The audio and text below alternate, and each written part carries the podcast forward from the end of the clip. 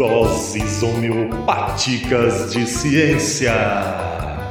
Este é o quadro que irá apresentar a ciência bem diluída em álcool e muita água. Ué, mas homeopatia e ciência é algo errado. Mas claro que tem, meus queridos.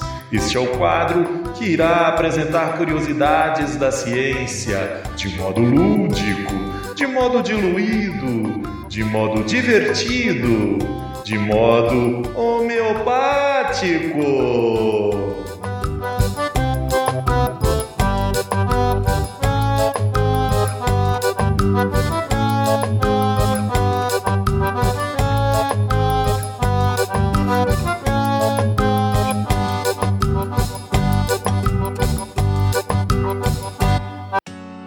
Salve, salve galera!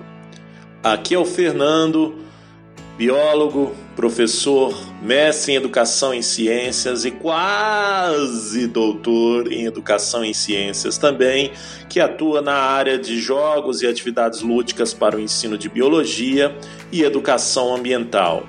É um prazer estar mais uma vez aqui com vocês, iniciando esse ano de 2020 no Ensinecast e antes de começarmos, eu gostaria de avisar a todos que o Ensinecast está nas redes sociais, Facebook, Instagram, Twitter. Peço que nos acompanhem, nos sigam e nos ajude a divulgar o Ensincast. O Ensincast também pode ser encontrado em seu site, onde traz as maiores informações sobre nós e que estará disponível no link na descrição.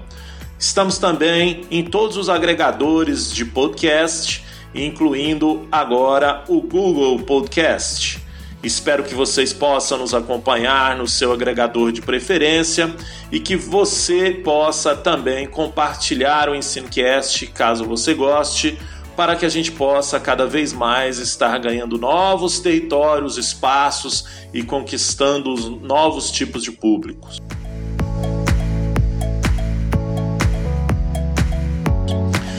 Então, sem mais delongas, como diz o meu querido e caro James, vamos ao que interessa. Então, nós vamos falar sobre a questão dos répteis, do efeito estufa e da conservação. Uma relação que muitos de vocês podem estar pensando qual será ela, né? Mas ela existe e é isso que a gente vai falar. Em um DHC anterior, eu falei a respeito da determinação do sexo nas abelhas. E hoje eu estou aqui para falar um pouco sobre a determinação do sexo nos répteis. E algumas pessoas podem pensar assim, pô, mas só sexo? Claro que sim, por que não? Porque essa questão da determinação do sexo nos seres vivos, em algumas espécies, é, pela sua particularidade, pelas suas peculiaridades, muito me agradam e eu acho interessante a gente trabalhar isso em termos de curiosidades para que as pessoas saibam que nem todos os seres vivos têm o sexo determinado, como por exemplo nós seres humanos temos, né? Nós seres humanos da espécie Homo sapiens sapiens temos a determinação do nosso sexo pela questão cromossômica. Nós possuímos cromossomos sexuais, assim como várias outras espécies, né? Ah, e esses cromossomos sexuais, no caso da espécie humana X e Y, é que são os responsáveis por determinar se o indivíduo vai nascer fêmea ou macho, né? No entanto, nos répteis não há a presença de cromossomos sexuais. Então, o que determina a, a, a questão se uma tartaruga, por exemplo, vai ser macho ou fêmea, ou um jacaré vai ser macho ou fêmea, não está relacionado com a questão genética, necessariamente vinculada a um cromossomo específico, né? Ah, então, o que seria isso? Alguém poderia imaginar? Quem aí tá pensando que é temperatura? Acertou! A temperatura é o principal fator de determinação do sexo ah, nas espécies é, de répteis em geral. Em grande parte das espécies de répteis, a gente tem o fenômeno da temperatura está atuando é, com grande importância nessa determinação. A literatura científica aponta que a gente tem basicamente três padrões né, em que essa temperatura influencia na questão dessa determinação do sexo, e sendo o primeiro padrão verificado nas tartarugas. Então, grande parte das tartarugas, como por exemplo, a gente tem aqui no Brasil uma tartaruga muito conhecida em vários rios brasileiros, que é a tartaruga da Amazônia, né? Ah, em Goiás, por exemplo, a gente tem grande quantidade de tartarugas da Amazônia que reproduzem várias praias do Rio Araguaia. Inclusive, tem várias ações e atividades do, do ICMBio que são realizadas lá anualmente né, para preservar essas áreas de reprodução e de desova, nesse caso das tartarugas. E essa tartaruga, por exemplo, ela tem a, o hábito então de se reproduzir no mesmo local em que ela nasce, né? Ou melhor, de desovar no mesmo local em que ela nasce. E aí ela procura essa praia, cava um buraco, né? E deposita os seus ovos. Esses ovos, hum, em geral, de 100 a até mais de 200 ovos, como a literatura aponta. E feito isso, ela vai cobrir de areia esse buraco, né, que é chamado de ninho, e ela vai embora. Então, esses ovos, é, frutos de uma reprodução e um, uma fecundação interna, né, no caso, entre machos e fêmeas, é, eles vão ficar ali e ali eles vão se desenvolver com a forte influência da temperatura é vinda principalmente da questão da luz solar né, no dia e da questão da ausência dessa luz solar na noite, que vai fazer uma variação de temperatura nesse ninho. Então, nesse caso, aquelas, aqueles ovos de tartarugas que estão na superfície do ninho né, recebem uma maior incidência solar e vai dar origem a tartarugas fêmeas.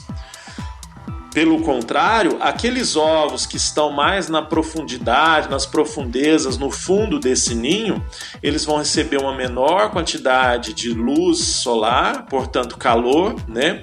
E vão dar origem a indivíduos masculinos, né? Indivíduos machos.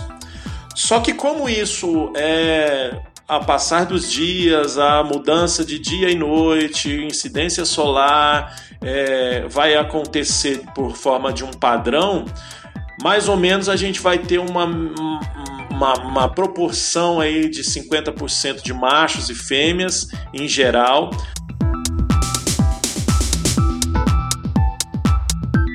Já nos crocodilianos e lagartos, a gente vê um outro padrão, que é um padrão contrário em relação à temperatura. Né? Ah, como exemplo, a gente poderia citar no Brasil o jacaré de papo amarelo, que também é muito encontrado em vários rios brasileiros e muito comum na região do Pantanal brasileiro. Né? Ah, esse jacaré ele faz a, basicamente a mesma coisa, deposita seus ovos, né, num ninho e esses ovos vão se desenvolver lá nesse ninho. Só que é o contrário, porque aqueles ovos que recebem uma maior quantidade de calor vão dar origem às fêmeas. E aqueles ovos que recebem uma menor quantidade de calor vão dar origem aos machos.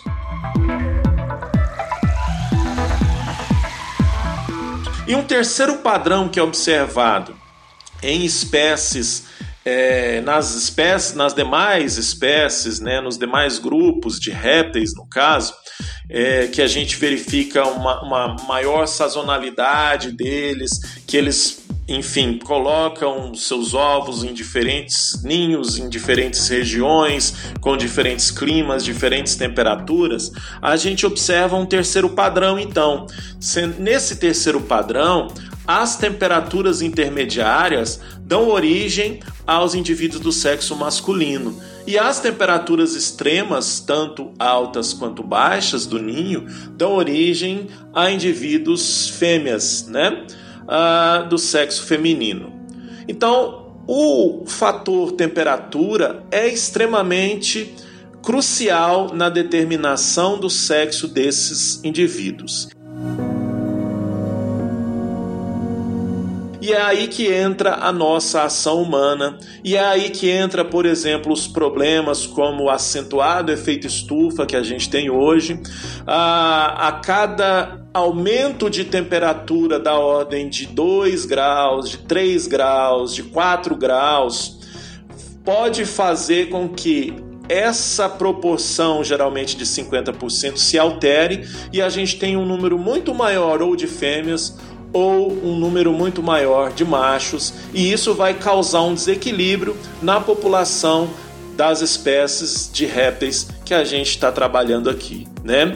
Então, nesse caso, o efeito estufa, assim como, por exemplo, outros tipos de ações antrópicas, que nesse caso é, o efeito estufa não é uma ação antrópica, né? Mas ele tem se acentuado também fruto de ações antrópicas, como a alta emissão de CO2 que a gente tem feito. Mas algumas ações antrópicas, como por exemplo a questão da, da, do, do, corte de, da vegetação nas margens desses é, locais onde se tem os ninhos, ou a introdução de vegetação, pode alterar, por exemplo, a incidência solar.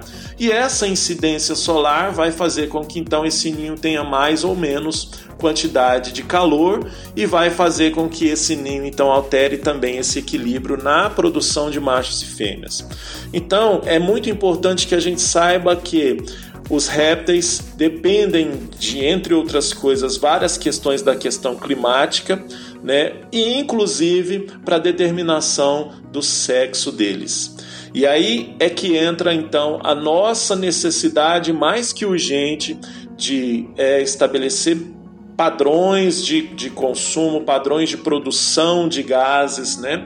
Para que a gente possa cada vez mais tentar amenizar o efeito estufa, para que a gente possa diminuir as nossas ações antrópicas nestes locais onde se tem a, a desova de, de tartarugas, onde se tem a reprodução desses animais para que então a gente trabalhe no sentido de conservação da espécie e que vai fazer com que então a gente tenha uma manutenção do equilíbrio ecossistêmico né, nessas áreas aí, fruto dessa conservação dessas espécies.